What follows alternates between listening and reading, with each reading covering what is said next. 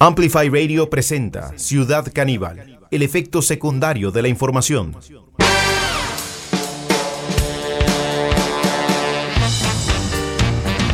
Bueno, bienvenidas y bienvenidos a este encuentro con la actualidad. Atención, hoy tenemos una emisión especial de Ciudad Caníbal. Vamos a estar tratando de averiguar... eh, ¿Cómo era? Bueno, ya les vamos a estar comentando. ¿eh? Eh, tenemos una sección nueva, no se la pueden perder.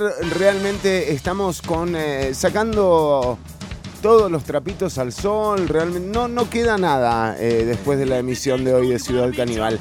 Les decimos que hoy se llevó a cabo mm, la audiencia en torno a la comparecencia que que le están tomando las diputadas y los diputados de la Comisión de Financiamiento Político en la Asamblea Legislativa. Y atención porque eh, cada vez se hace más evidente lo que evidentemente resulta una estructura paralela. Hoy estuvo Luis Diego Soto, recordemos que Bernal Jiménez, otro de los financistas de la campaña de don Rodrigo Chávez, eh, se había... bueno, no, no, no pudo ir la, la semana pasada. Eh, en este caso tenemos eh, la, el clip de lo que fue hoy, eh, que ratifica un montón de situaciones que se vienen ya ventilando y también con los argumentos del oficialismo, ¿verdad? Recordemos que esta, este drenaje de oficialismo... eh, del eh, Partido Progreso Social Democrático eh, también tiene, eh, tiene su, su origen, ¿verdad?, en lo, que, en lo que derivó la campaña. De hecho, en la comparecencia pasada ya se hablaba de esta solicitud, de este ofrecimiento del Partido Republicano Social Cristiano.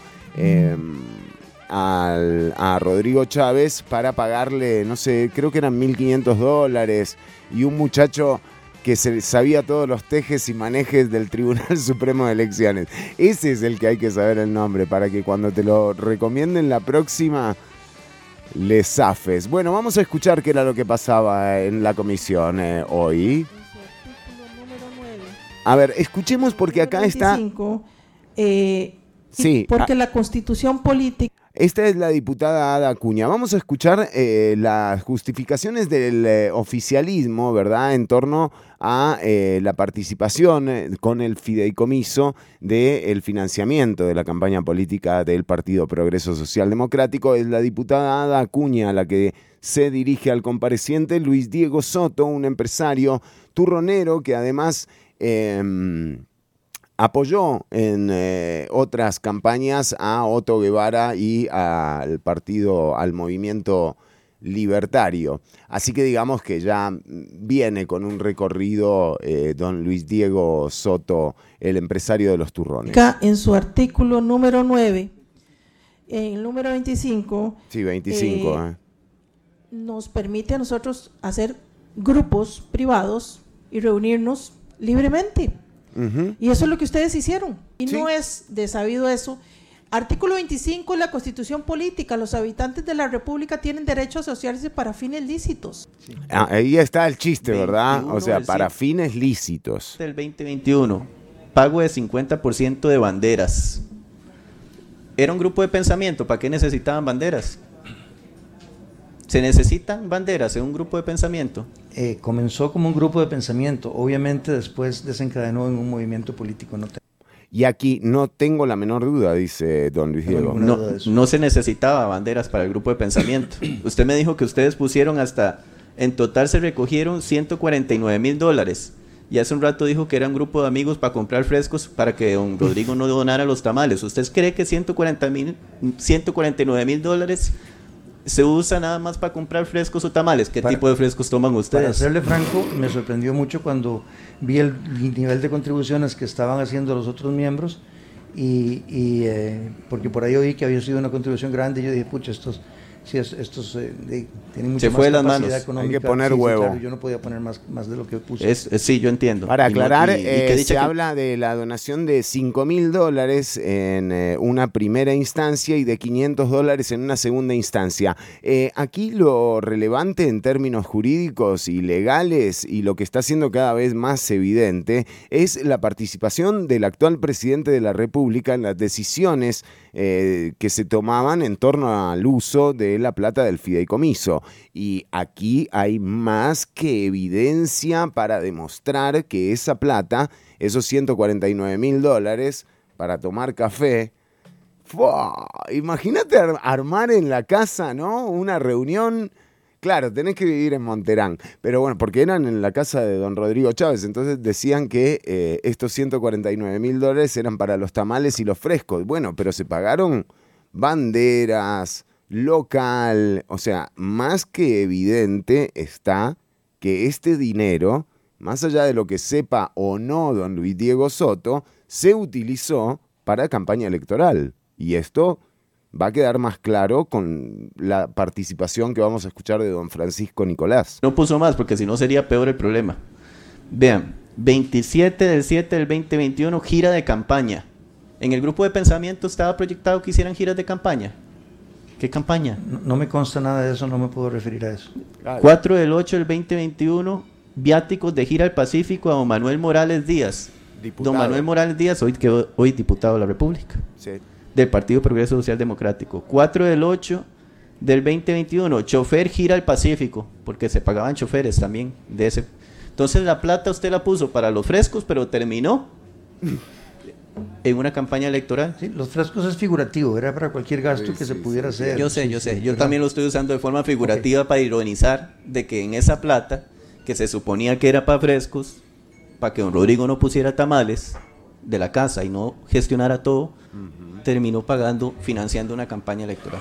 Él se va porque entró, porque parecía que Aquí está interesante la línea del tiempo que traza doña, doña Ada Acuña, eh, traza una línea de tiempo desde que el eh, señor Luis Diego Soto empieza a participar en esta especie de grupo de pensamiento, que lo que hizo fue, a- digamos, acumular una buena buchaca de plata previa a la, a la elección de don Rodrigo eh, eh, don Rodrigo Chávez como eh, precandidato, que fue en julio de, del 2022.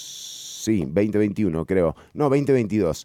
Eh, vamos a escuchar esa línea de tiempo que traza la diputada Ada Acuña del Partido Unidad Social Cristiana, en donde también doña Ada... mm, Casa y no gestionara todo, terminó pagando, financiando una campaña electoral. sí. él se va porque entró, porque parecía que el candidato Chávez iba a unirse con, con los republicanos y eso no le agradó, pero luego regresa y él mismo se Don Luis Diego Soto abandona Costa Rica próspera en el momento en el que Rodrigo Chávez, buscando partido, eh, buscando algún ala, a- algún pájaro que le ahuecara el ala, eh, bueno, buscó incluso eh, al señor Rafael Ángel Calderón Fournier en su momento. Esto hizo que don Luis Diego Soto se alejase de la agrupación. Sin embargo, esto cambia después de julio, cuando queda ya ratificado, cuando queda, perdón, no ratificado, sino electo, y ahora les explico por qué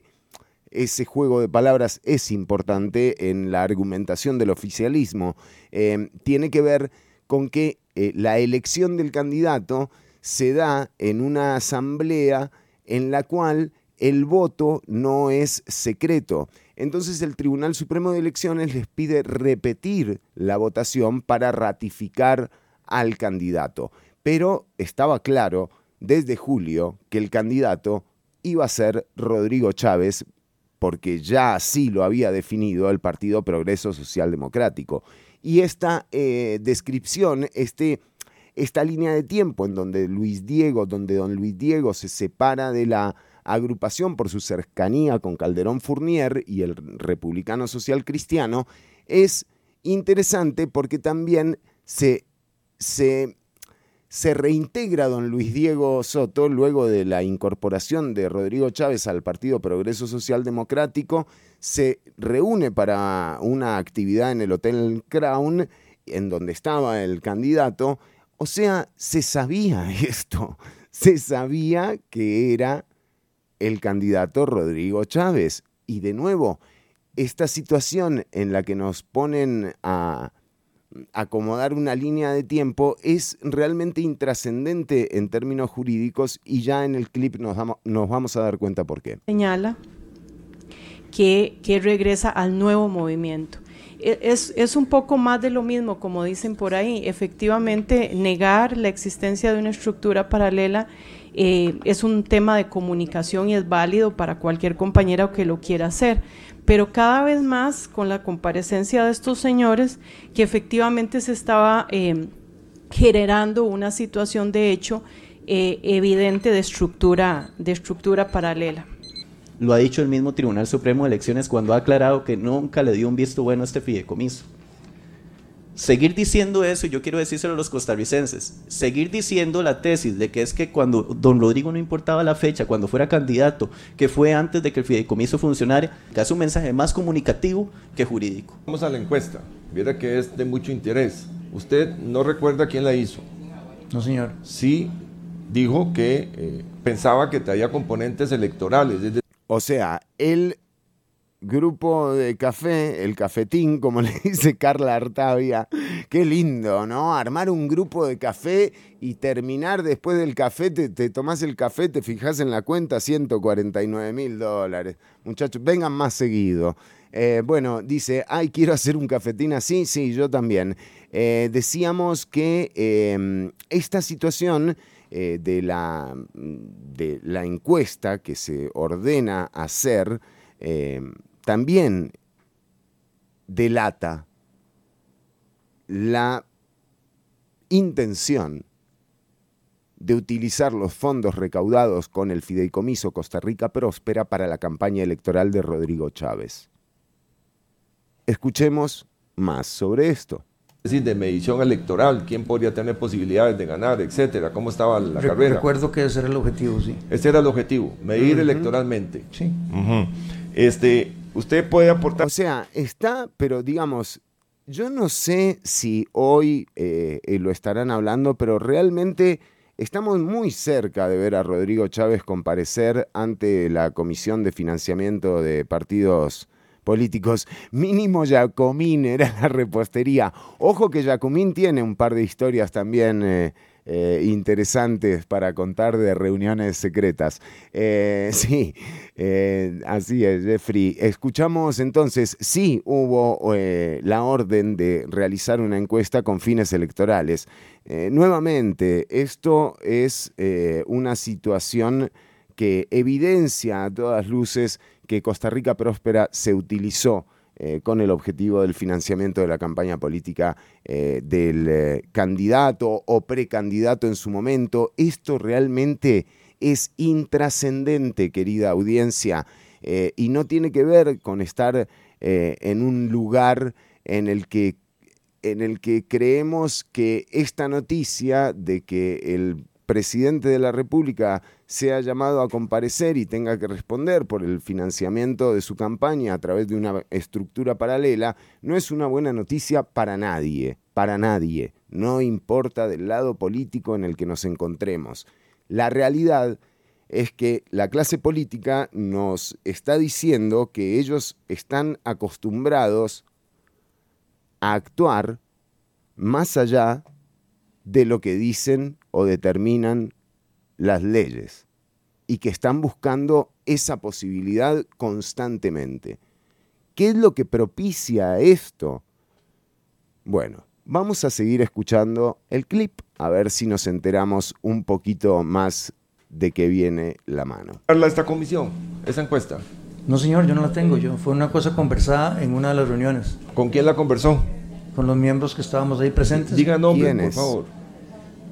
Probablemente en esa reunión estuvieron don Arnoldo André, don Bernal Jiménez, don Roberto Atalla, don Jack Lowe y don Adrián Turrialba. Es demostrado y está debidamente demostrado con todas las resoluciones del tribunal que lo que ocurrió con el Fideicomiso Costa Rica Próspera fue una estructura paralela. Eh, puntualmente, nada más para señalarlo, hay un acta, eh, acta firmada por doña Luz María Alpizar, que fue además fiscalizada por el Tribunal Supremo de Elecciones, 4 de julio del 2021, donde se eligió, ojo la palabra que uso, eligió a don Rodrigo Chávez Robles como candidato a la presidencia. En esa actividad participó con doña Sofía Agüero. Las actas constan en esta, en esta comisión porque ya se han utilizado en reiteradas ocasiones.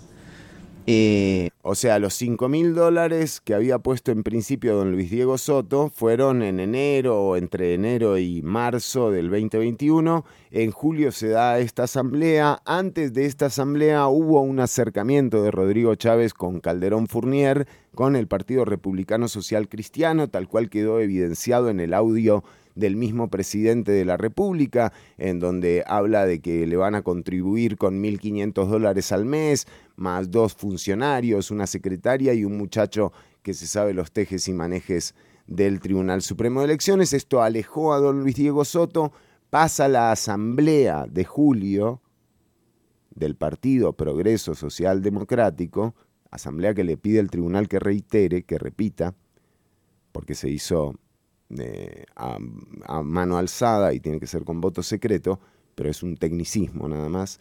Eh, y en agosto, don Luis Diego pone 500 dólares para un almuerzo. Esta gente come caro, ¿eh? Esta gente no sabe lo que es. Almuerzo de 500 dólares.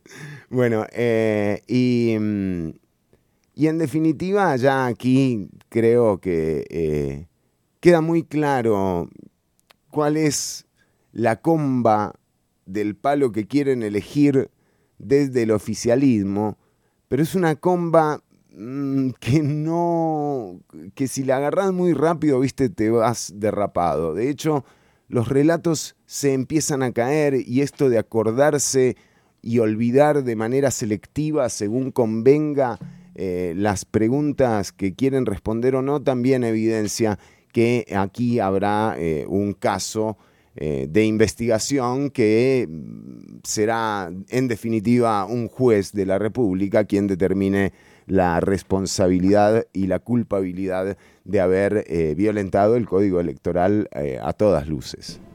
Esa acta del 4 de julio, posteriormente 20 de julio, usted participó, perdón, 7 de julio participó en la actividad en el hotel donde se habló de la candidatura, por eso estaba doña María ahí ya se había elegido en una asamblea el señor Rodrigo Chávez. Posteriormente, el tribunal señala que como el voto se hizo público, es necesario ratificarlo en una asamblea nacional. No es que no va a quedar, lo ratifican en la Asamblea Nacional mediante voto secreto y eso es lo que hacen junto con el resto de candidatos. Pero independientemente de esa fecha, repito, nunca se debió utilizar el fideicomiso para darle plata al partido.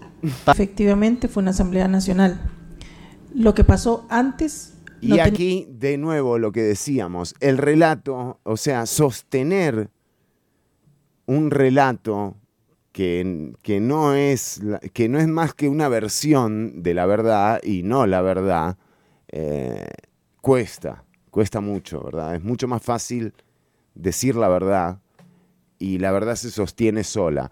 Pero cuando tenés que andar apuntalando argumentos eh, de una mentira que parece muy estructurada, pero en realidad está muy endeble, eh, pasa lo que le pasó a la diputada Ada Acuña en esta intervención. Se echa al pico a don Rodrigo Chávez. Plata al partido. Efectivamente fue una Asamblea Nacional. Lo que pasó antes no tenía absolutamente ninguna injerencia ni ningún tipo de validez porque ese día estuvo el Tribunal Supremo de Elecciones, efectivamente como requería eh, la legislación electoral. Entonces, eh, yo creo que ahí es importante que quede claro que independientemente de lo que pasó antes, ¿verdad? Estamos hablando de un precandidato. Bueno, acaba de decir la diputada Acuña que era un precandidato. ¡Bum! Lo acaba de decir en actas, consta en el acta de esta comisión, oficio de FPP 02 95 2023 que consta en la correspondencia de esta comisión párrafo número 3, ¿verdad? Según fue adelantado en la respuesta a la consulta anterior, toda persona precandidata, oficializada o candidata electa a través de los mecanismos y procedimientos internos partidarios está sometida al mismo control, supervisión y fiscalización a que están sujetos permanentemente los partidos políticos. Imagínese usted un tema nada más moral y ético. ¿Qué harían todos los... Exacto. Entonces, este argumento en donde la diputada Ada Acuña trata de darle validez a la eh, asamblea realizada en septiembre y no a la de julio, no tiene ninguna relevancia en términos de, de, lo que ya está resuelto por el tribunal, de lo que ya ha dicho el Tribunal Supremo de Elecciones. Y esta no va a ser la, la, la única mala noticia que reciba el oficialismo por parte del Tribunal Supremo de Elecciones. En el programa tenemos otra. Otra que además podría dejar a la fracción oficialista sin el acceso a los principales recursos que tienen como legisladoras y legisladores, ¿verdad? Que tienen que ver con presupuestos, con reuniones de jefaturas de fracción y con, el, y con la dinámica misma que propone legislar desde el reglamento legislativo, ¿verdad? Garantizando el debido proceso. Entonces, ¿qué es lo que lo que estamos viendo en este manejo de comunicación que está intentando hacer el oficialismo. Están argumentando un relato o cimentando un relato que realmente es endeble, porque aquí ya hay fallos por parte del Tribunal Supremo de Elecciones que no diferencian en términos de responsabilidades a un precandidato de un candidato. ¿Y por qué es esto? Esto no es algo antojadizo. Esto tiene que ver con lo que va a decir el diputado Robles Barrantes en el clip que le preparó a la audiencia la producción. Qué linda gente esa. Em, y es que, ¿qué es lo que ocurriría si solamente el Tribunal Supremo de Elecciones garantiza la seguridad de los recursos con los que se financia una campaña electoral a partir, a partir de, la oficialización de un candidato. Bueno, se abren grandes portillos para que el código electoral quede como una hoja, viste, eh, en papel calcado, o sea, escrito eh, con tinta eh, invisible prácticamente, porque podrían entonces personas extranjeras, personerías jurídicas, invertir en el financiamiento de una campaña a través de una figura como el Fideicomiso de Costa Rica Próspera, para que eventualmente esos recursos no sean reportados al Tribunal Supremo de Elecciones, sino hasta el día en el que se oficialice la candidatura. Una barbaridad o sea, una leguleyería, mm, una, sí, un recurso legal eh, muy espurio, una interpretación muy antojadiza del código electoral. Nada más moral y ético. ¿Qué harían todos los partidos si se abre este portillo? Nunca nadie va a ratificar un candidato hasta que sea el día antes de la selección, de que entre el tiempo formal de elecciones. ¿Por qué? Porque de previo usted puede juntarse a empresarios, para que le den plata para gastar en campaña sin que esté regulado y violentar todo el código electoral. No solamente empresarios, que no jurídico. Todos sabemos que ese fideicomiso fue una estructura paralela. Punto. Fue una estructura paralela. Que curiosamente desde ese momento ya se hablaba al oído de cosas que iban a pasar posteriormente. Y aquí eh, hay algo que, eh, junto con la evidencia de la encuesta, eh, que me parece muy prudente por parte del diputado liberacionista marcar que se hizo una encuesta electoral, o sea, se financió material electoral, además de las banderas, del local, bueno, realmente de lo que se haya gastado esos 149 mil dólares, claramente ha sido en campaña electoral, pero aquí hay algo que es incluso más grave. ¿Por qué? Porque tiene que ver con la gestión política, algo que nosotros le reclamamos a este gobierno constantemente, que le hemos dicho que todas las rutas que ha propuesto realmente llevan a ninguna parte a la mayoría, pero a muy buen puerto a personas que invirtieron en su campaña electoral. Y aquí eh, se habla de una conversación que se tuvo en este grupo de discusión en la casa de don Rodrigo o no sé dónde, en donde Bernal Jiménez, Roberto Batalla, Rodrigo Chávez y Luis Diego Soto, y supongo que habría otra gente también, hablaban de lo importante que sería quitarle los aranceles de importación al arroz, que fue una de las primeras medidas que tomó el gobierno junto con el aumento del salario a suministros al 100%. Esto ha beneficiado a don Roberto y a don Bernal, según detallan informaciones de diversos medios periodísticos, en casi 10 millones de dólares, entre otros empresarios que se han visto beneficiadas y beneficiados. Pero los productores y las productoras de arroz en la lona, en la lona, y con una sequía muy particular, ¿verdad? O sea, estamos más que nunca, gracias a ese decreto de la ruta del arroz, a expensas de lo que ocurre en el mercado extranjero para garantizarnos una comida que es el diario cotidiano de la familia costarricense, el arroz. Eh, bueno, gracias a una de las medidas de gobierno que además según lo que se relata hoy en la Comisión de Financiamiento, uno podría deducir que fue algo pactado incluso desde ahí. Escuchemos. Que, son cosas muy llamativas. Usted puso los recursos en el fideicomiso. Hay un tema de tiempos que a mí no me calza para serle honesto, ¿verdad? Porque usted dijo que usted puso en un grupo de pensamiento, era lo que participaba, ponía el fideicomiso los 5 mil dólares, usted no supo en qué se gastaron pero posteriormente en agosto vuelve a contribuir. Y otra vez se utiliza la figura del fideicomiso para esa contribución, porque usted lo depositó a esa cuenta. Es que me dijeron que lo pusiera ahí. Sí, yo le pregunté ya que me dije. ¿Por qué deposita después de los 5 mil dólares los 500 dólares a la cuenta del fideicomiso? Me dijeron que los ponga ahí. ¿Quién? ¿Era quién le dijo eso? ¿Verdad? Y usted me dice que no precisa. No preciso cuál de las tres personas. Pero fue una de esas tres posiblemente. Sofía Agüero, eh, que vino aquí a abstenerse, pero dijo que ella no se encargaba de administrar, solo seguía decisiones. O sea, Sofía Agüero ya declaró que no era la que tomaba las decisiones. Rodrigo Chávez Robles y eh, Don Rodrigo Chávez Robles. Posteriormente, doña eh, también don Arnoldo André Tinoco, ¿verdad? Que fueron los que formaron parte. Don Arnoldo André dijo que sí, no era administrador, pero resulta que hizo de todo en ese fideicomiso.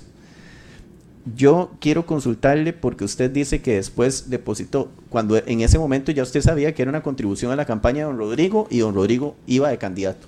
Comba de palo, aquí esquiva, ¿no? La pregunta. No, no estaba claro todavía, como habían habido varios partidos, yo creo que no estaba muy claro todavía si, si ya iba a ser el definitivo o no. Pero hay un acta firmada por Luz Porque la constitución política... Por Luz María Alpizar, la diputada, digamos, que se quedó en el Partido Progreso Social Democrático, firmada en donde claramente Rodrigo Chávez era el candidato de Progreso Social Democrático. Incluso eso es lo que uno podría deducir hace que don Luis Diego Soto regrese al partido luego de la desilusión esa que se llevó eh, con que el, eh, el candidato, precandidato Rodrigo Chávez se había reunido eh, en su búsqueda de, mm, de, de, partido político que lo, que lo acuerpara, se había reunido con Calderón Fournier y la gente del Partido Republicano Social Cristiano. Falta una noticia todavía que eh, desarrollar en Ciudad Caníbal que tiene que ver con eh, elecciones, que tiene que ver con el oficialismo eh, y que vamos a estar comentando aquí luego del bloque musical que viene, que está buenísimo. Recordá que en la transmisión radiovisual la cortamos acá, pero la música la podés escuchar a través, a través de las radios, a través de 95.5 FM em, y, también, y también a través del enlace que está en el posteo. Vamos con mensajes de la audiencia. Rosario nos dice la operación soberanía del gobierno sacando a la PCD. Ah, eso es un notición, Rosario, tenés razón. Eh, nuevamente hay una denuncia de un sector de policías, eh, de la Policía contra las Drogas, que está eh, denunciando que el gobierno ha, em, de alguna forma, atenuado la atención, atenuado la, la, prevención en fronteras y cómo se han asignado a personas para control de drogas que según estas personas que hacen la denuncia eh, no están capacitadas para el tema. Bueno, lo que sí está claro, eh, creo eh, que no, no hay ninguna duda al respecto, es de cómo en, el último año y medio la criminalidad, la criminalidad se ha transformado en quienes rigen las... la, actualidad de, la, de, lo que se vive en las calles, ¿verdad? O sea, está entregado realmente eh, a, esto. También Jeffrey nos dice, mínimo Jacumín, sí. Eh, esos, eh, Diego Briones nos dice, claro, porque yo digo, 500 dólares, Diego. O sea, imagínate con 500 dólares el almuerzo que te comes. No sé, me lo empaca para llevar el resto, el resto, el resto. Eh, Diego sí nos dice, esta gente mm, no piden talapinto del mercado y dejan las obras para el almuerzo. No, jamás. Eh, también Federico Céspedes, un saludo para vos, Fede. Eh, Jeffrey, una leguleyada, exactamente, gracias Jeffrey, una leguleyada, una interpretación totalmente eh, fantasiosa, se podría decir, la que hace eh, la, el oficialismo, realmente eh, tratando, uno entiende, ¿no? Porque está jodido, o sea, está re jodido, la tienen brava, ¿me entendés? Porque habrá que ver a dónde lleva digamos, la conclusión que haya en términos jurídicos eh, de esto, pero, de nuevo, lo que, lo que está muy cerca de ocurrir es que vamos a ver al presidente Chávez compareciendo en la Asamblea Legislativa. Estas comparecencias, porque ya ha pasado, pasó con Luis Guillermo Solís, pasó con Carlos Alvarado, eh, este tipo de comparecencias eh, no necesariamente mm, terminan con una imagen debilitada eh, del mandatario, ¿verdad? O sea, y de nuevo, aquí no se trata de esto, eh, de una imagen pública debilitada, pero sí empiezan a resonar a lo interno. Y en política vemos una parte ¿verdad? Somos testigos de, alguna de las partes, pero en realidad el backstage, las bambalinas de la política, tienen órdenes de este tipo, ¿verdad? Empiezan a aparecer gente en las comparecencias que vos decís, Luis Diego Soto, ¿de dónde salió? ¿Me entendés? Eh, o sea, en mi vida, bueno, resulta que el señor financió también a Otto Guevara, o tiene relación con Otto Guevara, o ya le financió alguna campaña política al movimiento libertario, y es gente que está moviendo eh, constantemente plata en torno a estos representantes que llegan al poder. Y miren lo que pasa cuando se da esto. Resulta que tenés a Bernal Jiménez y a Roberto Batalla, un productor industrial del arroz y un importador, hablando con el ni siquiera precandidato de lo bueno que sería exonerar o, perdón, bajar los aranceles de importación del grano. Y esto ayudó a los empresarios, pero a la gente no le cambió en nada y más bien o hemos visto cómo se estancan los precios o cómo suben. Pero realmente, bueno, la semana pasada bajó un poco la papa, bajó un poco el tomate, pero de nuevo, eh, la plata en los supermercados no rinde, no rinde. Y don Luis Diego Soto, eh, que será, no sé, el tipo de empresario que será, creo que tiene una turronera, parece. Eh, muy probablemente, no sé, sea un buen patrón o no, no sé, ni me interesa. Pero ¿qué hace este señor definiendo la política pública?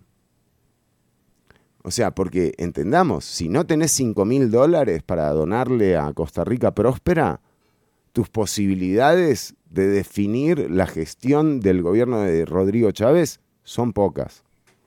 Y no hablamos de 5 mil dólares, hubo gente que donó mucho más.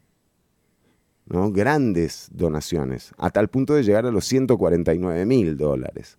Entonces, son estas las personas que están comprando a la clase política, incluso previo a empezar campaña electoral. Por eso decimos en este programa que la campaña electoral se transformó en el primer acto de corrupción de un político o una política en su intención por captar el ojo público, que lógicamente sin el ojo público no hay político que surja, ¿verdad? Entonces, de nuevo, la modificación viene por acá.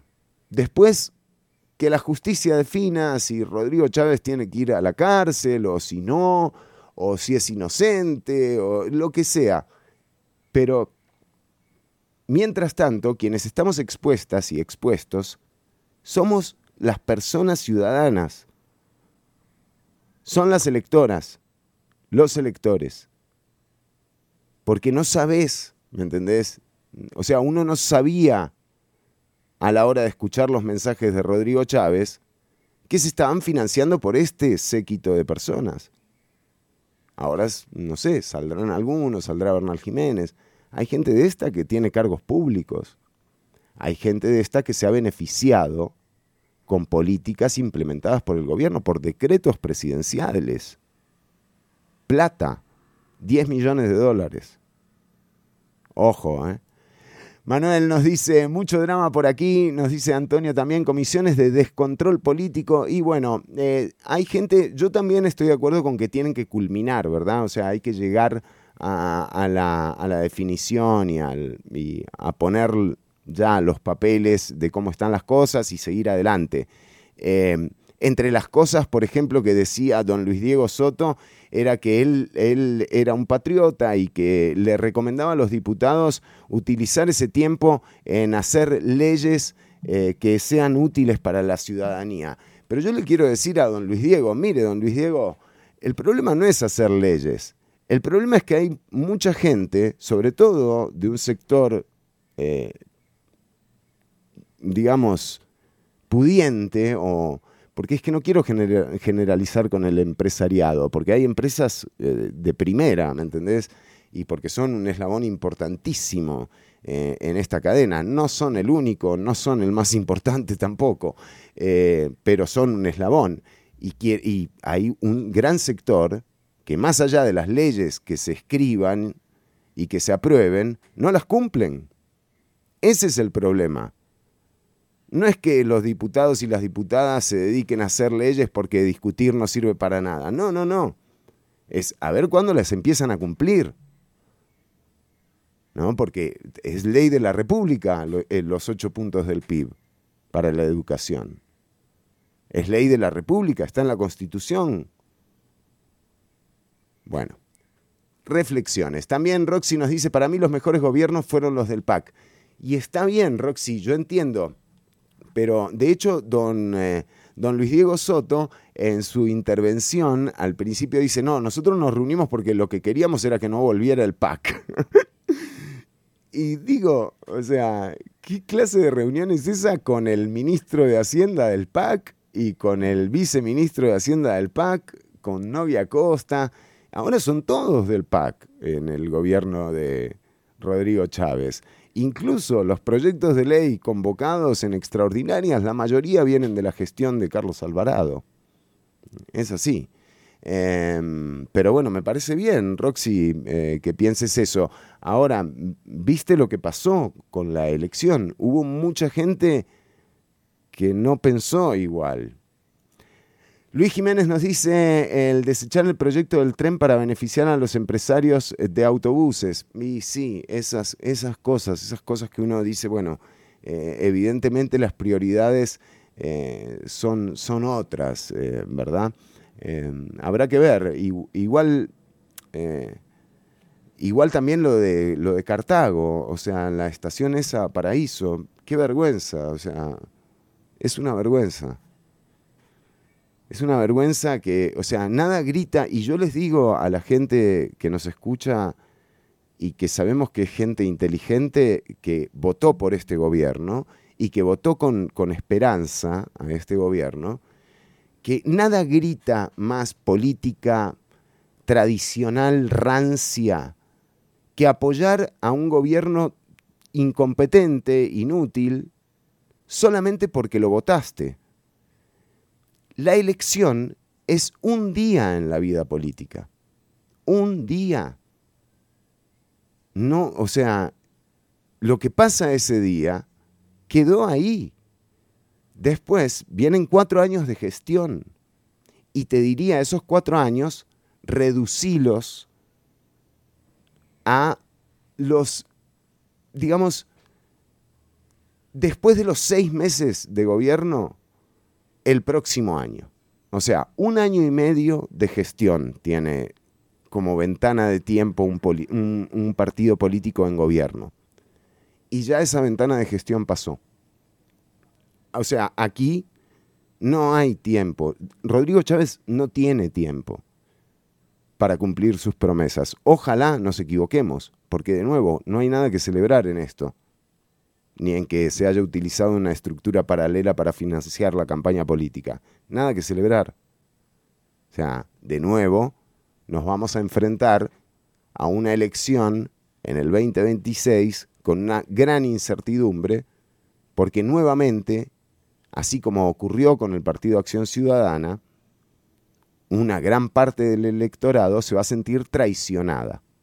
Entonces, ese es el gran tema. También eh, nos dice, la mayoría de gente no piensa y se deja manipular, pero yo creo que también, de nuevo, eh, yo no, no, aquí está esto, ¿no? La elección es un día y, y ningún elector, o sea, ninguna persona que votó por Rodrigo Chávez puede ser responsable de la inoperancia, la ineptitud, y la falta de voluntad que tiene el gobierno por mejorar la calidad de vida de las personas. Eso es responsabilidad del gobierno, no de las ciudadanas y de los ciudadanos.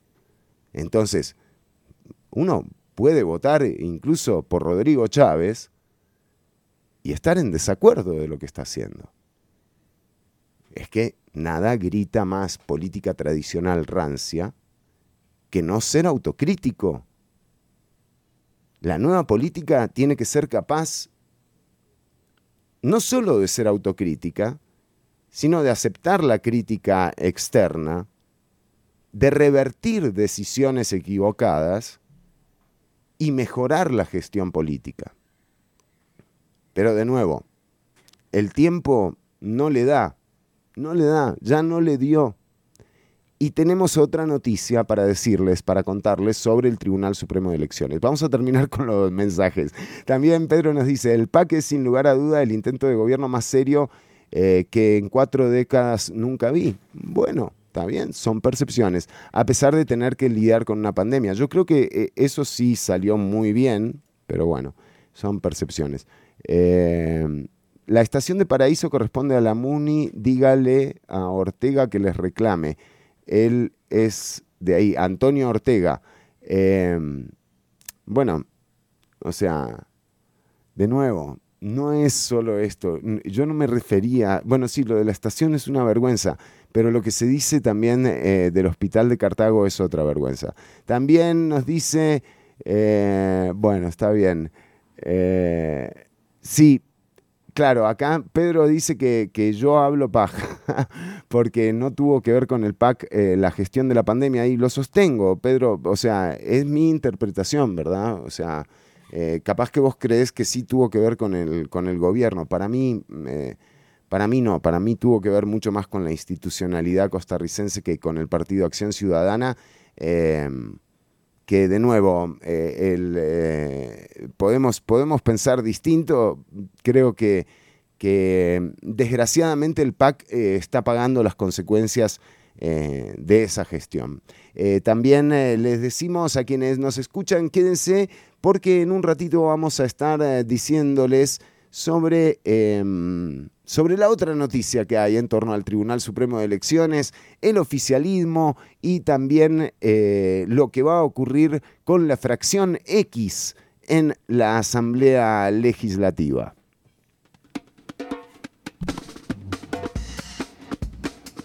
Muy temazo.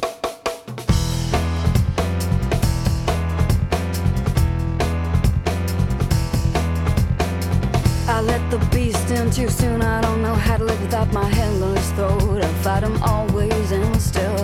Oh, darling, it's so sweet. You think you know how crazy, how crazy I am. You say you don't spook easy, you won't go, but I know,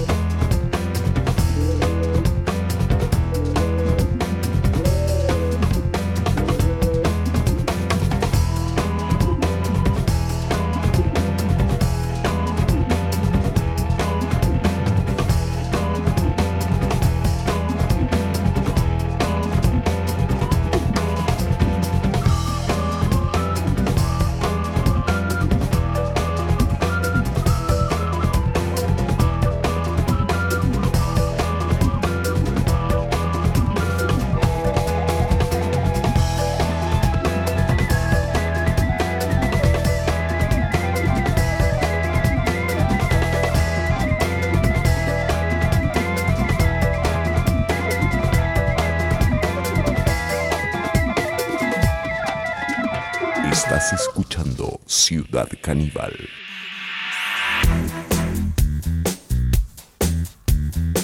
Ciudad Caníbal.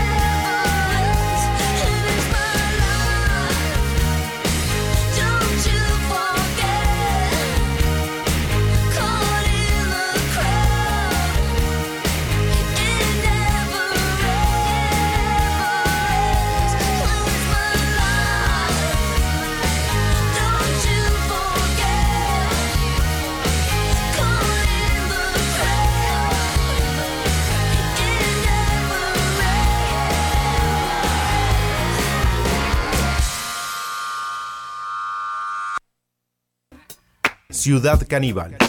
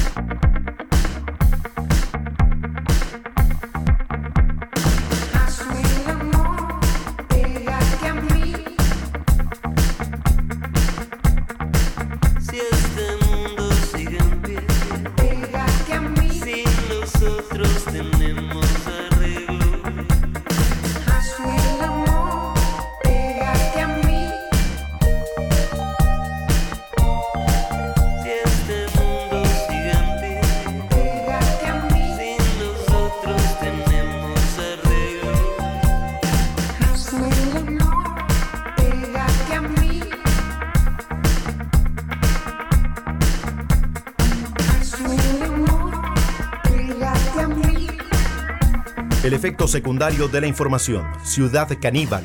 Lunes y jueves de 1 a 3 de la tarde por Amplify Radio.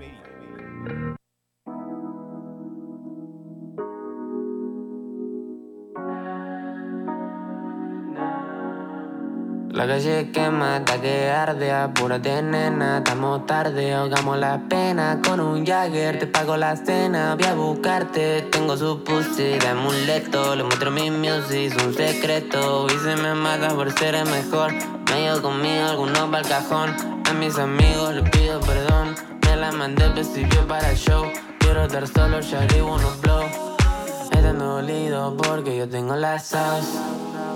Soy rapero, lloran como un sauce. Puta, ¿dónde estás?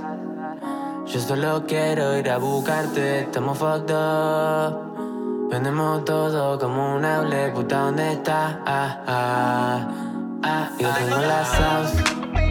Soy rapero, lloran como un sauce. Puta, ¿dónde estás? Yo solo quiero ir a buscarte, estamos fucked up. Tenemos todo como un hable, puta, ¿dónde está? Ah, ah, ah, ah, ah.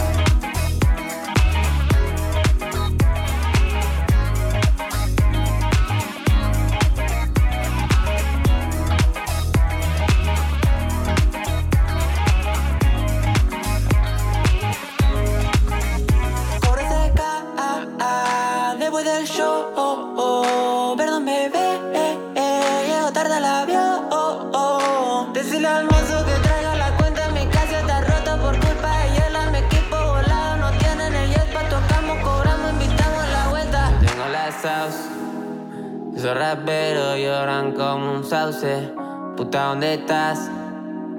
Yo solo quiero ir a buscarte, estamos fucked up. Tenemos todo como un hable, puta, ¿dónde está? Ah, ah, ah, ah, ah.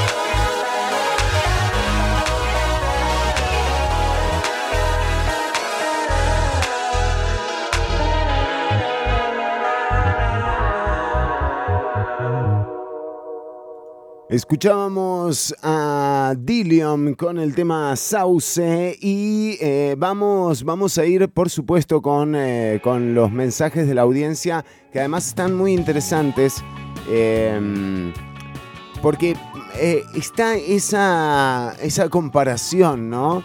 Del gobierno de Rodrigo Chávez con el PAC, que además es una comparación que usualmente... quienes eh, apoyan eh, de manera más fervorosa, digamos, a eh, el gobierno de Rodrigo Chávez, em, nos hacen constantemente el cuestionamiento de, de, bueno, pero con el PAC pasó tal cosa, pero con el PAC pasó tal cosa.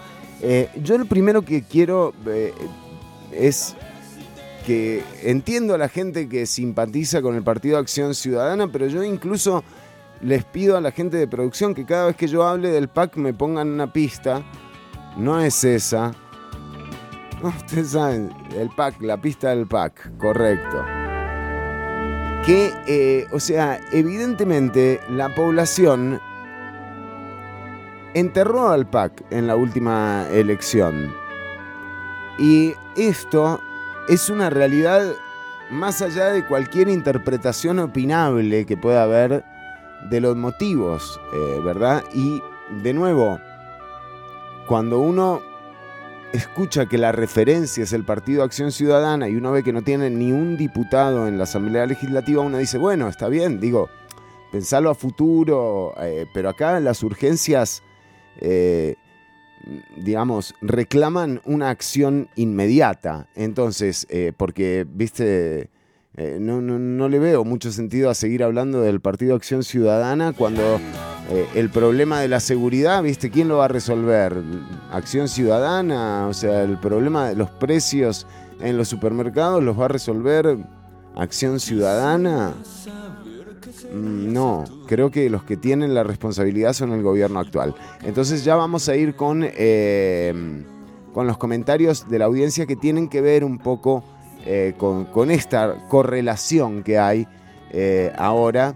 No es raro, porque recordemos, eh, Rodrigo Chávez fue ministro de Hacienda del Partido Acción Ciudadana, Nogui Acosta fue el defensor número uno de la regla fiscal, una reforma fiscal promovida por el Partido Acción Ciudadana eh, y aprobada en la Asamblea Legislativa con mayoría. Em, bueno, estas son reflexiones que sí vale la pena hacer eh, y las vamos a hacer. Vamos eh, con la información que les decíamos, una pendiente de mm, las resoluciones del partido, de, perdón, del Tribunal Supremo de Elecciones. eh, tiene que ver con una mm, con una solicitud que hizo el partido Gentes de, Montedeo- de Montes de Oca, eh, la resolución eh, del Tribunal eh, Supremo, del Comité del Tribunal, justamente habla de, de cómo determinar, por ejemplo, que una, una persona pertenece o no a un partido político y qué determina también una renuncia a ese partido político. Bueno, la resolución del tribunal, del Tribunal Supremo de Elecciones eh, recalcó en su resolución que la doble militancia está prohibida por el Tribunal Supremo de Elecciones y que la militancia en otro partido político por parte de una persona eh, es una renuncia tácita al, al partido político por el cual no está militando. O sea, esta resolución que hizo la que hizo el partido eh, Gente de Montes de Oca realmente eh, deja en una posición muy frágil a las nueve diputaciones que están haciendo campaña electoral para el partido aquí Costa Rica Manda, pero que llegaron al poder por el Partido Progreso Social Democrático. Hay una doble militancia. Esto podría llegar a terminar de definir que en realidad el Partido Progreso Social Democrático tiene una sola persona en la Asamblea Legislativa, una sola diputada, es Luz Mary Alpizar, que sigue militando para ese partido, y que los otros nueve restantes pasarían a ser diputados y diputadas independientes. Recordemos que la resolución del directorio legislativo de don Rodrigo Arias habla de que ellos no están facultados para determinar si hay o no doble militancia.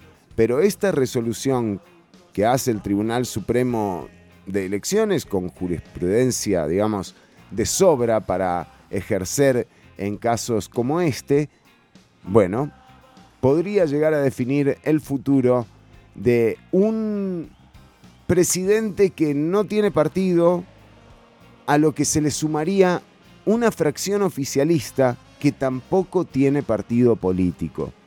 Menuda situación eh, en la que nos han metido eh, estas personas. Hay que utilizarla para sacar algún tipo de provecho eh, y para entender también por qué es tan importante la estructura política y que las personas que representan al pueblo pertenezcan a esas estructuras políticas, es importante porque esa estructura garantiza que la voluntad del pueblo está traducida en la gestión de sus representantes. En la medida en la que no hay estructura política, esas necesidades del pueblo no llegan nunca a quienes los representan. Mientras que sí llegan gente que pone plata en campaña, que se reúne, que paga almuerzos de 500 dólares, ¿no? Esa gente sí tiene acceso a la agenda política. Bueno, eh, vamos, eh, esa era la noticia, es, es eh, importante, va a ser importante en los próximos días también eh, para definir qué es, la, quién es qué en la fracción oficialista. Janet nos dice por el tema de la pandemia que si hubiera sido Chávez, hubiera sido un desastre. Yo creo que no sé si tenía que ver tanto con el presidente como con los funcionarios ejemplares en su momento, que fueron Daniel Salas y Román Macaya, que sí le echaron mano a, a todos los recursos de la institucionalidad costarricense, eh, que no es, una, no es un estado de juguete, eh, y, creo que creo que también estas cosas lo evidencian, ¿verdad? Eh, cuando jodés con la institucionalidad, no, no, es, no es un paseo lo que te toca, ¿verdad? Eh, si no, pregúntenle a Miguel Ángel Rodríguez, a Rafael Ángel Calderón eh, y a Eliseo Vargas eh, cómo funciona la institucionalidad costarricense. También Roxy nos dice, el PAC desapareció por la corrupción que odiaba a Carlos Alvarado por sacar a la luz pública la cochinilla y diamantes y se lo echaron al PAC. El ministro Nogui lo he hecho por malo y a Rodrigo Chávez puntos suspensivos. Bueno, Roxy, pero de nuevo, eh, la realidad eh, fue en las urnas, yo no digo que, eh, digo, a futuro, qué sé yo, hay gente que le tiene bastante fe a Edgar Mora, como para la próxima elección. Yo, en mi caso, me parecen bien las opciones, pero, pero no veo, no veo ningún papel en este momento de la obra que le pertenezca al PAC, excepto por algunos proyectos de ley aprobados por este gobierno. También Janet nos dice, el tren hasta Paraíso es obra de Carlos Alvarado y Chávez ni es capaz de terminar nada, absolutamente nada. Sí, sí, ese crédito de hecho se, se perdió, una pena. Eh, así es, los corruptos querían estar en el poder para callar todo y se está haciendo todo calladito. Bueno, son percepciones y las respeto, Janet, y me parece re bien porque la construcción de esa nueva clase política tiene que venir a partir de la autocrítica. O sea, por eso digo, no descarto eh, o no descarto al PAC en un futuro. Sin embargo, creo que la gente fue muy clara en sepultar al Partido Acción Ciudadana en la última elección. También no quedaría ser vivo en Costa Rica si la pandemia hubiera estado en manos de Rodrigo Chávez y su séquito. Eh, no sé. Eh, también, eh, ah bueno, esa- ese es el comentario. Pero, mm, de nuevo, mm, la institucionalidad costarricense es sólida. no sé qué hubiera, hubiese pasado. Pasó lo que pasó y en mi caso me queda claro que, eh, que nadie puede pronosticar una pandemia, por ejemplo, ¿no? Pero que hubo gente en el 43, en 1943, que sí fue capaz de pronosticar que eventualmente en alguna situación crítica se iba a necesitar un Estado sólido que respondiera. Y esa respuesta se dio durante la pandemia. Y vimos cómo la garantía de tener un sistema de salud centralizado en la caja costarricense del Seguro Social eh, también eh, dio la seguridad de que la gente recibiera eh, las vacunas en Costa Rica antes que en muchos lugares del planeta, de cómo respondió el Instituto Tecnológico a la hora de congelar, eh, de tener los congeladores necesarios para almacenar las vacunas, eh, de cómo también el Instituto Nacional de Seguros eh, dio alrededor de 90 mil millones de colones, creo, un poco menos, para el pago de los bonos que se dieron durante la pandemia, o sea, toda la institucionalidad costarricense funcionando eh, en pro de la ciudadanía, que así es como tiene que ser, así es cuando, así es patria, ¿me entendés? eh, para mí. Eh, pero, pero digo, cuando, cuando te das cuenta que se cuida a, todas y a todos, ¿verdad? En todo caso, eh, ahí estuvo la respuesta verdadera de la pandemia. También nos dice, saludos Fers, eh, Cata ahora salió diciendo que todo lo tergiversan, que para ella mejor que fuera más el 8%, eh, que para eso están trabajando. Ana Catarina Müller, eh, la ministra de Educación, que ya ha sido llamada a comparecer al plenario legislativo. Eh, bueno, mirá las barbaridades, como también volvemos a lo del relato frágil, ¿verdad?, del oficialismo. Salta esta señora, ¿no?, en la, universidad de sus parientes a decir una barbaridad como, como la que dijo del 8% del PIB. eh, eh, que, o sea, que a quién se le había ocurrido, y ahora trata de justificar su barbaridad modificando el relato. Eh, realmente es triste ver a veces por quiénes nos toman estas personas, ¿no? Porque doña Ana Catarina, de nuevo, será una excelente abuela y una excelente mamá, pero en este momento yo creo que lo primero que debería hacer es presentar su renuncia cuanto antes, doña Ana Catarina Müller. Vaya, dedíquese a dar clases en esa universidad. Seguro usted va a tener trabajo en la universidad de sus parientes, eh, en lugar de andar haciendo estos papelones que además le restan credibilidad a su gobierno, doña Ana Catarina, porque porque no no chupamos vidrio ya. También eh, nos dice eh, Jeffrey Sandy, ¿alguien tiene la lista de planetas vigente para hoy sin modificaciones? eh? Y Ana Catarina que nos está escuchando, tranqui, no cambió nada, seguimos todo igual. vamos hasta el final, Ana Catarina, con, con Marte. No sé cómo andará nuestro amigo... Sí. No, no, no. Plutón no.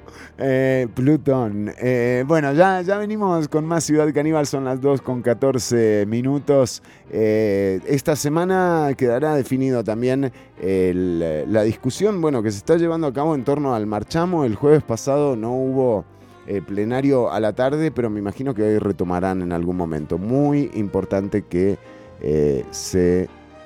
que se.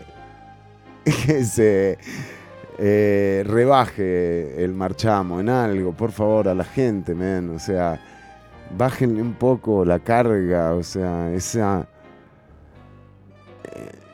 Ese pensar constantemente en el minuto a minuto que nos deja como sin proyectos. Eh, está bueno que, que se rebaje el pago al marchamo eh, y también estaría bueno que se genere política pública como para hacerle un poquito más fácil la vida a las personas. También hoy en las afueras de la Asamblea Legislativa se reportó un evento en donde un grupo de manifestantes eh, pro gobierno de Rodrigo Chávez eh, amedrentaron a un periodista y camarógrafo del, de, perdón, del noticiero de Repretel NC11. Sí, eh, son un grupo de personas. eh, hay unas corridas, realmente es lamentable que... Es lamentable pensar en este momento que, que por ejemplo, la, la pelea eh, es entre partidarios y no partidarios del gobierno. De nuevo, de nuevo, a todas y a todos, eh, no... n- Nada grita más política vieja y rancia que apoyar a un gobierno que no responde solamente porque es de los colores eh, de tu equipo. Es muy futbolero, no tiene mucho que ver con la política y realmente eh, pronostica un tiempo nublado eh, en la política si, si nos quedamos con eso, ¿verdad? Eh, creo que hay que ser crítico con todo gobierno, si lo elegiste o si no lo elegiste. Pero andar defendiendo lo indefendible y, y actuando en consecuencia, agrediendo a, a medios de comunicación o a quien sea que piense distinto, creo que no, no, le, aporta, no le aporta nada a, la discusión política, más bien habla mucho de quienes están detrás eh, de estas eh, manifestaciones eh, violentas contra la prensa y de lo que están estimulando, ¿verdad? Porque, digamos, las promesas de campaña duraron muy poco y mm, lo que se visualiza a futuro también es un serio problema eh, de articulación política. Pero bueno, todo tiene capacidad de revertirse también.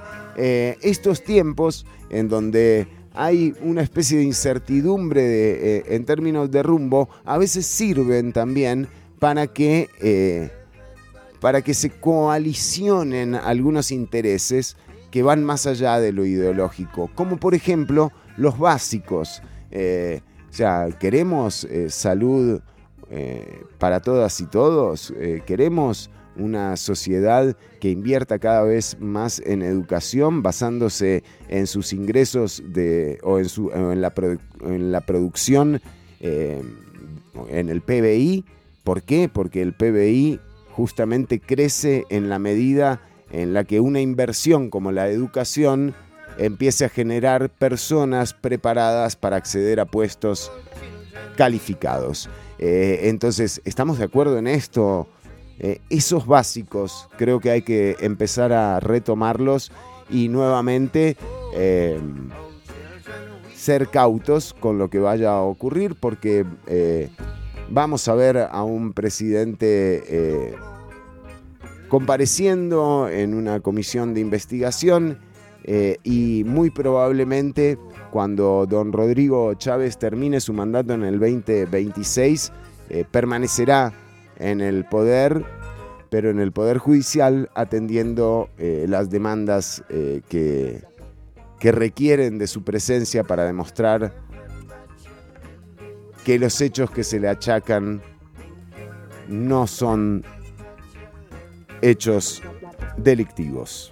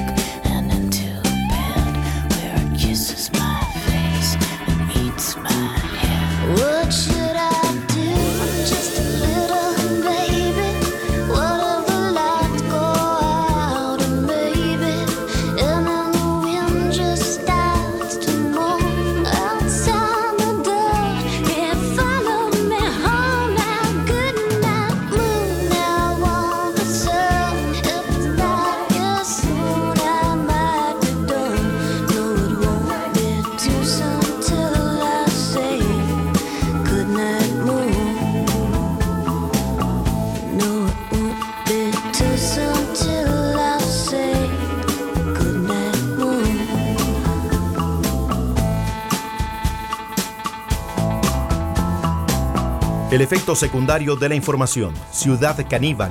Lunes y jueves de 1 a 3 de la tarde por Amplify Radio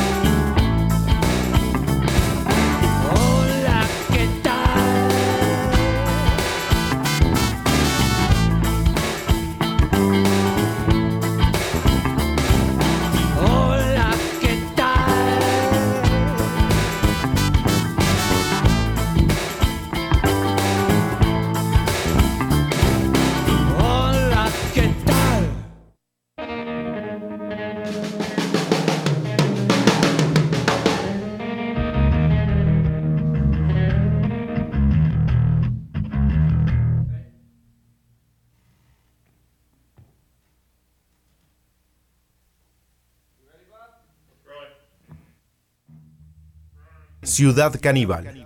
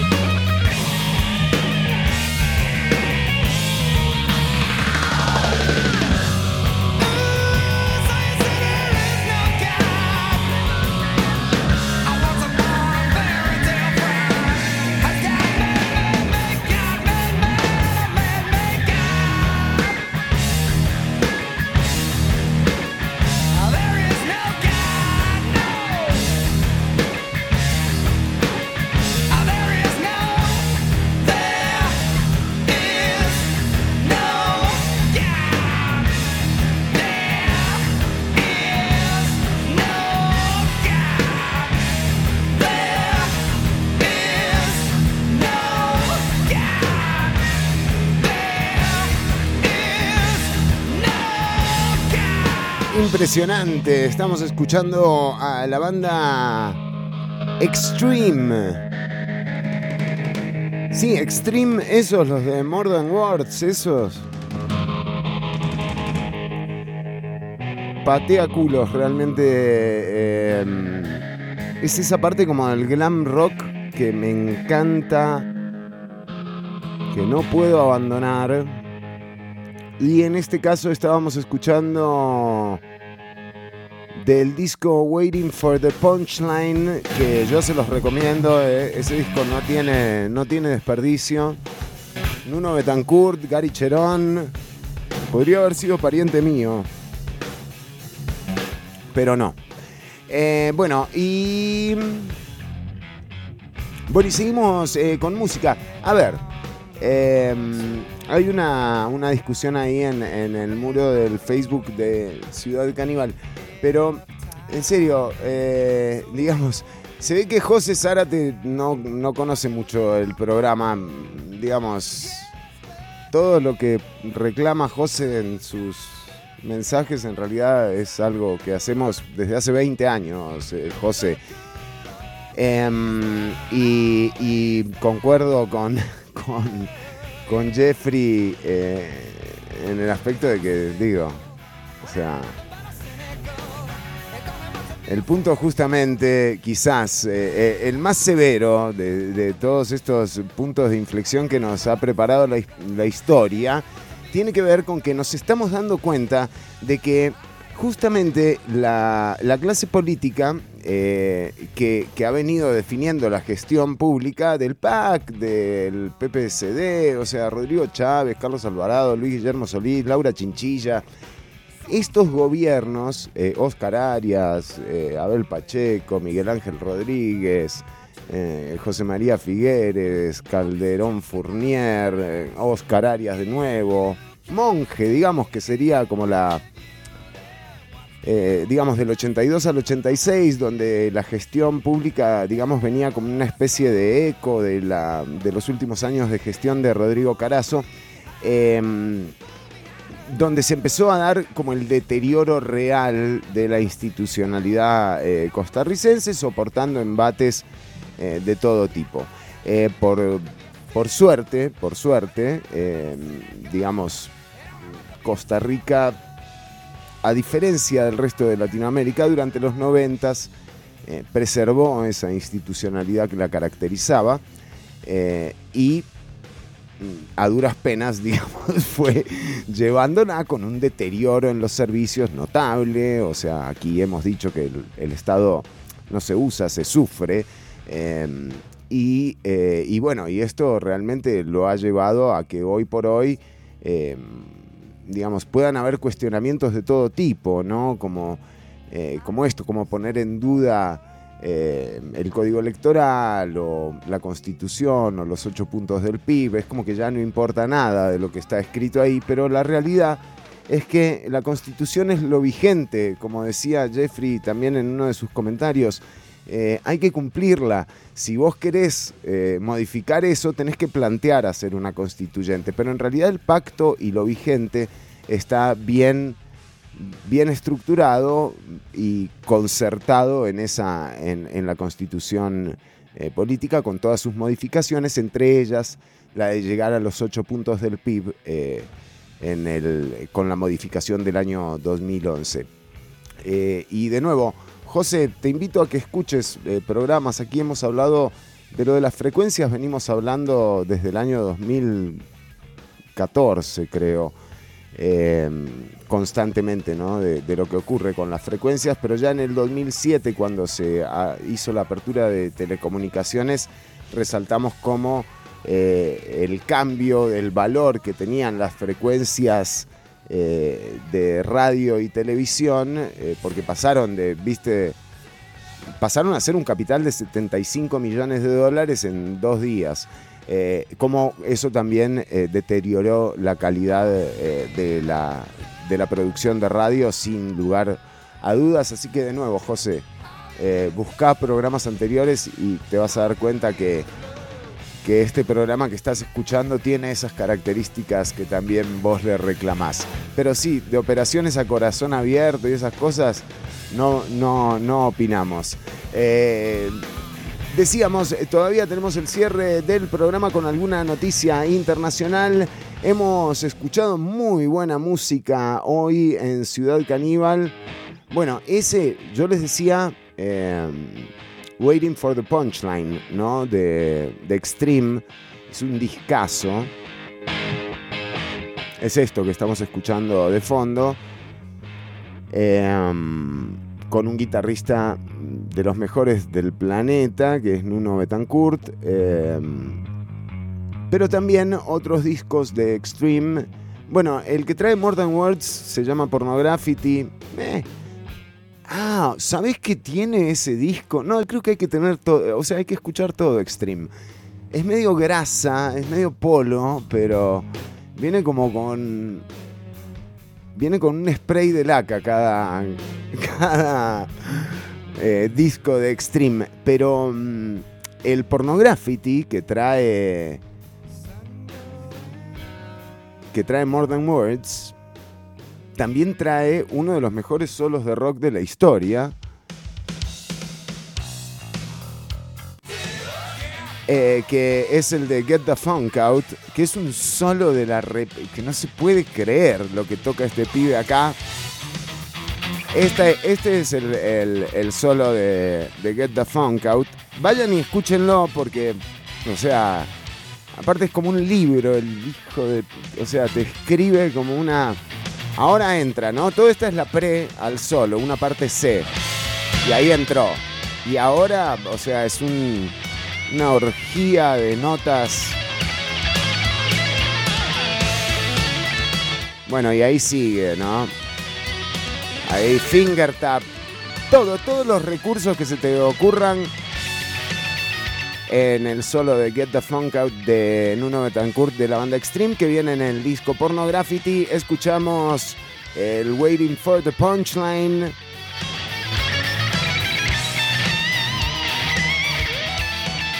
Hijo de- Bueno, eh, muy, muy bueno. eh, esa parte de glam rock que me encanta. Eh, y escuchamos del Waiting for the Punchline, There is no God. Otros discos de Extreme. eh, bueno, Extreme es el primer disco. Pornography, Waiting for the Punchline y Three Sides to Every Story. Y hablando de ese título de disco, siempre hay tres versiones.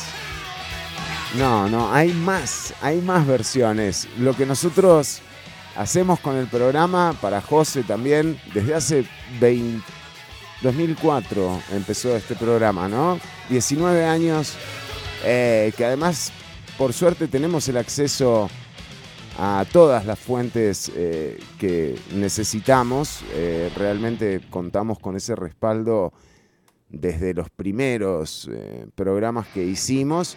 Eh,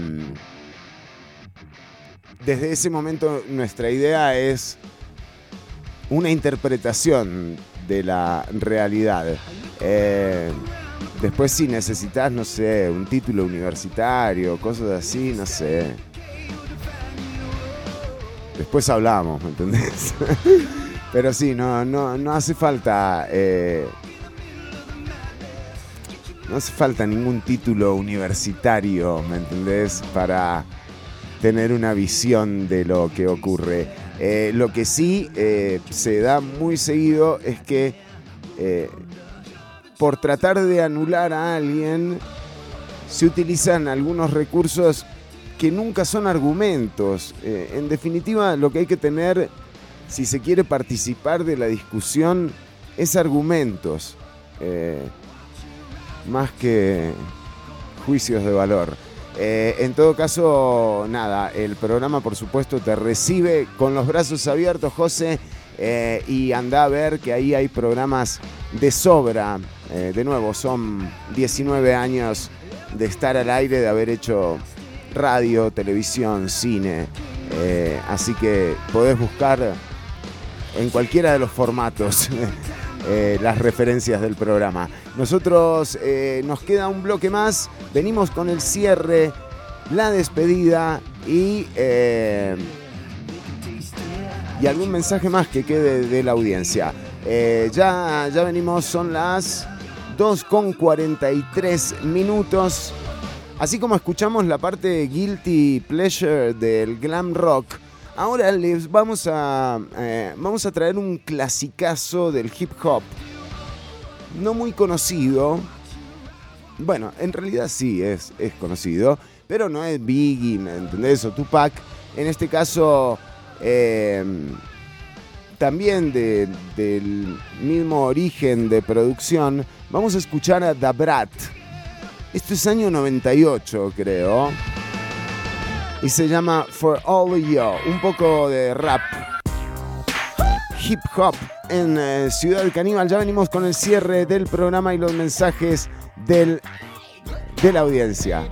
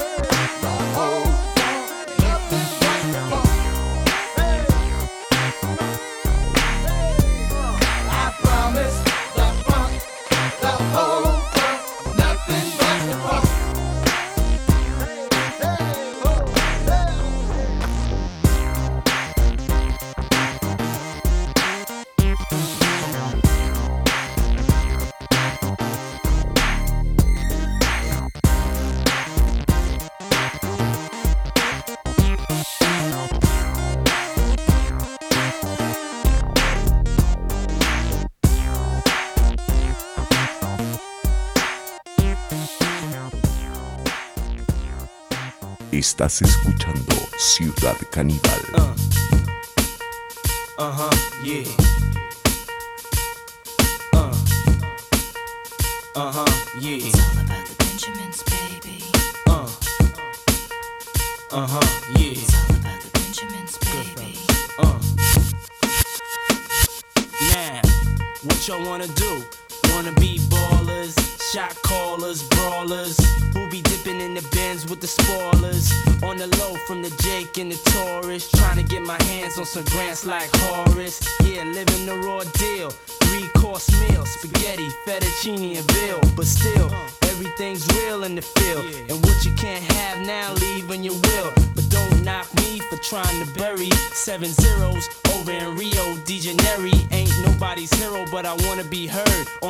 Hot 9-7 every day. That's my word. Swimming in women with their own condominiums, five plus fives who drive millenniums. It's all about the Benjamins. What? I get a 50 pound bag of oof for the mutts. Five carrots on my hands with the cuts, and something I European chromed out with the clutch. a What? nigga, drinking more liquor, driving a broke bigger. I'm with mo sippers, watched by gold diggers, rocking Bajor denims with gold zippers. Lost your touch, we kept ours, popping crystals, freaking the three quarter reptiles. Enormous cream, forest green, binge Jeep for my team. So while you sleep, I'm a scheme. You see through, so why nobody never gonna believe you. You should do what we do, stack chips like. Don't let the melody intrigue you, cause I'll leave you. I'm only here for that green paper with I'm strictly evil. trying to cop those colossal size Picassos and have Poppy flip coke outside the got those. The end up with cash flowing like Sosa and the Latin chick transporting in a chocha. Stampeding over pop modes, never sober. Flexing Range Rovers, dealing weight by Minnesota. Avoiding arcs with camcorders and Chevy Novas. Stash in the building with this chick named Alona from Daytona. When I was young, I want the boner, but now I only hit chicks who win beauty pageants. Tricking and taking me skiing at the Aspens. Uh, gangsta mental, stay popping crystal. Pack a black pistol in the act coupe that's dark brown. Pinky ringing, gondolas with the man singing. Italian music down the river with your chick clinging to my bizzles. Player, you mad fools. Acting hard when you was pussy as RuPaul's. Come on. Uh-huh,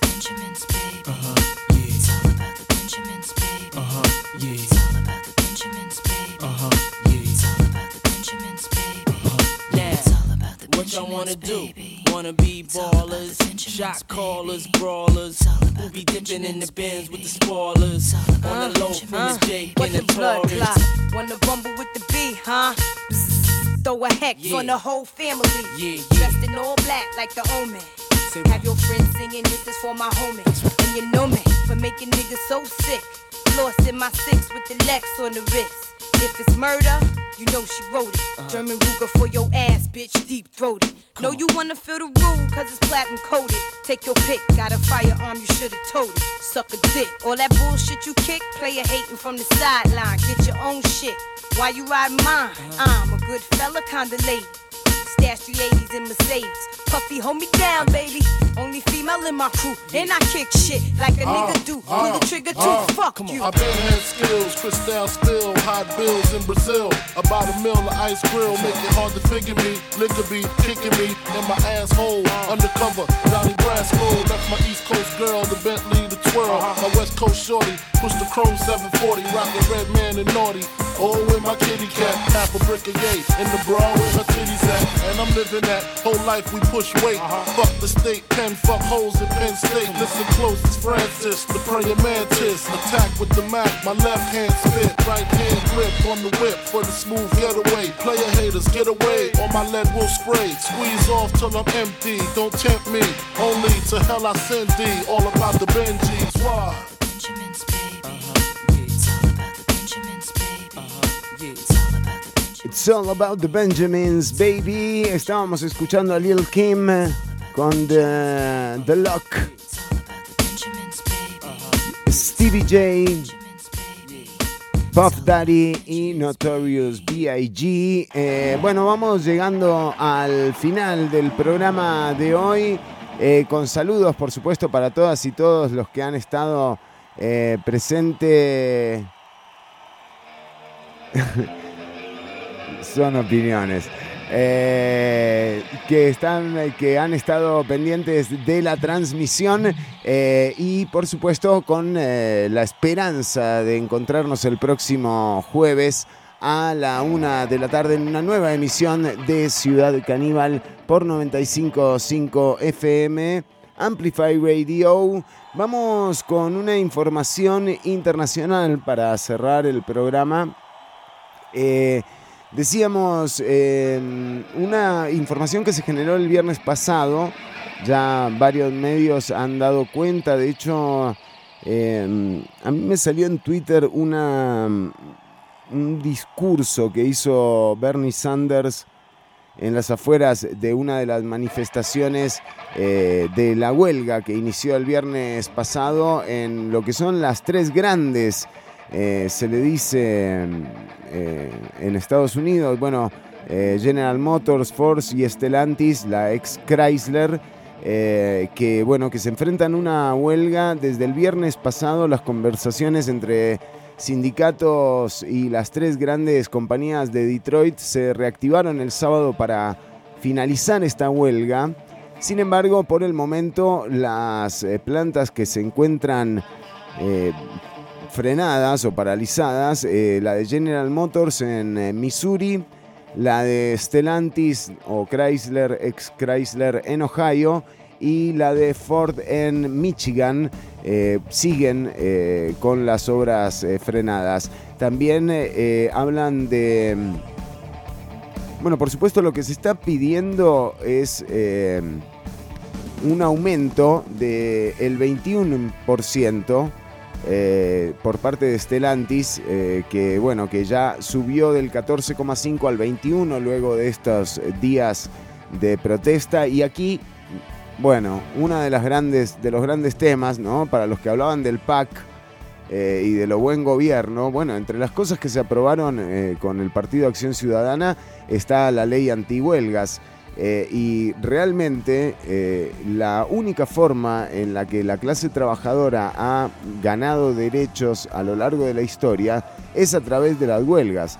Eh, bueno, Amazon incluso enfrentó la creación de un sindicato porque saben que las trabajadoras y los trabajadores organizados son muchísimo más relevantes que los dueños, los gerentes o los CEOs de las empresas. Porque sin trabajadores no producen nada. Y es que, de nuevo, son empresarios, está bien. Mm, Yo no quiero ser Mélida Solís, no aspiro a ser Pozuelo, pero, de nuevo, ¿alguno se los imagina a Mélida Solís mezclando cemento y a Pozuelo horneando galletitas o barquillos? Not. Entonces, cuando las trabajadoras y los trabajadores se organizan, son capaces de lograr esto, que Chrysler, por ejemplo, les aumente el salario no 14,5 como planteaba, sino ahora esté ofreciendo el 21%.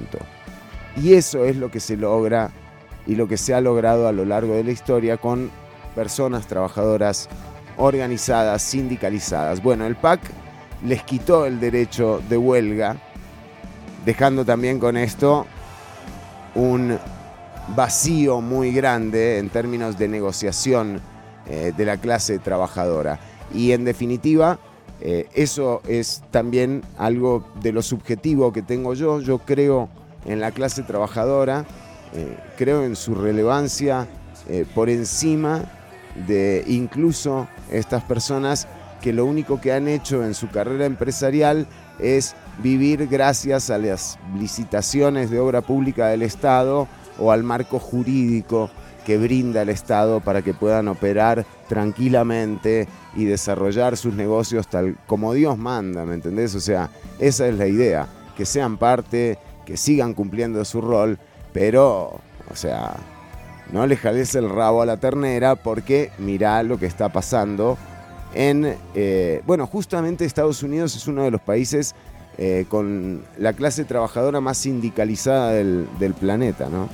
Eh, bueno, por ejemplo, también lo que están pidiendo los trabajadores es un mínimo del 40% del aumento salarial a los directivos de los fabricantes, aunque el sindicato eh, Fine acepta rebajar su exigencia a un 36. Así que esta puja sigue entre las tres grandes, em, Ford, Stellantis y General Motors y la clase trabajadora eh, que se encuentra en este momento en movimiento de huelga, logrando ya algunas mejoras eh, de, lo que, de lo que planteaban eh, los gerentes y los CEOs de las compañías. Eh, el, em, el sindicato eh, que está protestando es el United Auto Workers y el vocero principal de ese sindicato es Sean Fain. Esta era la información con la que queríamos cerrar. Un saludo para, para José Zárate. Ojalá que lo tengamos de nuevo a José Zárate escuchando el programa. Yo me lo imagino ahí muy juicioso. ¿eh? Eh, también a Alonso. Un saludo a Carlos, un abrazo. Te queremos, Carlos, te queremos. Y, eh, y a todas y todos, eh, la, mejor, la mejor, siempre la mejor. Eh, recordad que en definitiva, estos. ¿Qué dice? El periodismo. Latinoamérica. Periodista, no, periodista. Pero periodista además no quise ser nunca. Yo quise ser músico. Periodista. Ni en pedo. Bueno, eh, nada, eh, José, eh, ahí tenés los programas de Ciudad Caníbal y los de Decir la Mamá de nuevo. Son 19 años de hacer esto y por suerte en este programa contamos con todas las fuentes que necesitamos para hablar de todos los temas de los que hablamos y nos lo tomamos eh, muy en serio. Por eso es un programa eh, que ha ganado premios incluso de Canara, que... eh, pero como mejor programa de opinión y que lleva 19 años de aire, hemos sobrevivido cinco radios y una pandemia por ahora, José. Que te vaya muy bien. Sí, vamos a, vamos a terminar.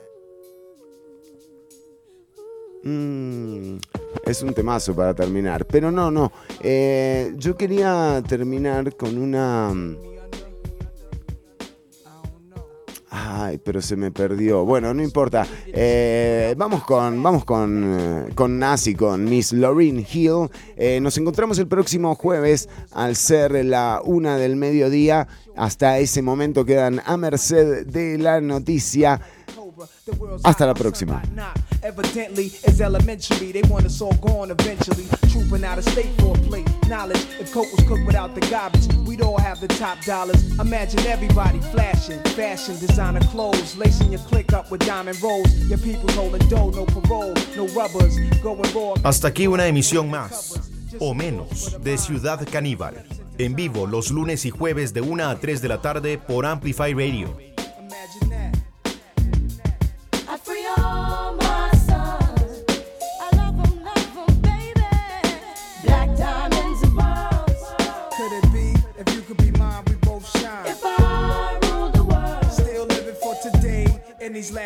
listen to where It be paradise life relaxing. Black, Latino, and Anglo Saxon. Amani exchange the range. Cash, lost tribe of Shabazz. Free at last. Brand new whips to crash. Then we laugh in the illa path. The villa houses for the crew. How we do. Trees for breakfast. Dime sexes have been stretches. So many years of depression make me vision the better living. Type of place to raise kids in. Opening eyes to the lies. History's told foul. But I'm as wise as the old owl. Plus the gold child. Seeing things like I was controlling. Click rolling. Tricking six digits on kicks and still Trips to Paris. I civilized every savage. Give me one shot. I turn tripe life to lavish. Political prisoner set free. Stress free. No work release. Purple M3s and jet skis. Feel the wind breeze in West Indies. I think Coretta Scott King, mayor of the cities, and reverse fiends to Willies. It sound foul, but every girl I meet to go downtown. I'd open every cell in Attica. Send them to Africa. Africa.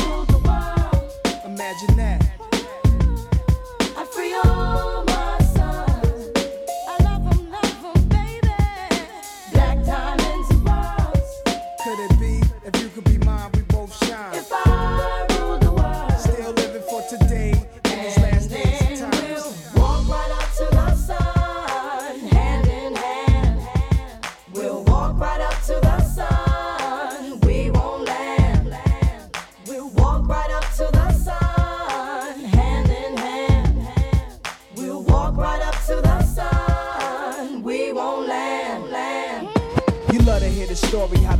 the live worry. Duck down in car seats, heat's mandatory. Running from Jake, getting chased, hunger for papes. These are the breaks, many mistakes go down out of state. Wait, I had to let it marinate. We carry weight, trying to get laced. Flip the A stack to safe. Millionaire plan to keep the gap with the cocked hammer. Making moves in Atlanta, back and forth scrambler. Cause you can have all the chips, be poor or rich, still nobody want a nigga have a shit. If I ruled the world and everything in it, sky's the limit. I push the Q45 infinity. minute, it wouldn't be no such thing as jealousies or felony. Strictly living longevity to the destiny I thought I'd never see, but reality struck. Better find out before your time's out. What the fuck? If I rule the world, Imagine that. I'd free all my sons. I love 'em, love 'em, baby. Black diamonds and pearls. Could it be? If you could be mine, we both shine. If I rule the world, Still living for today in these last days and times. if I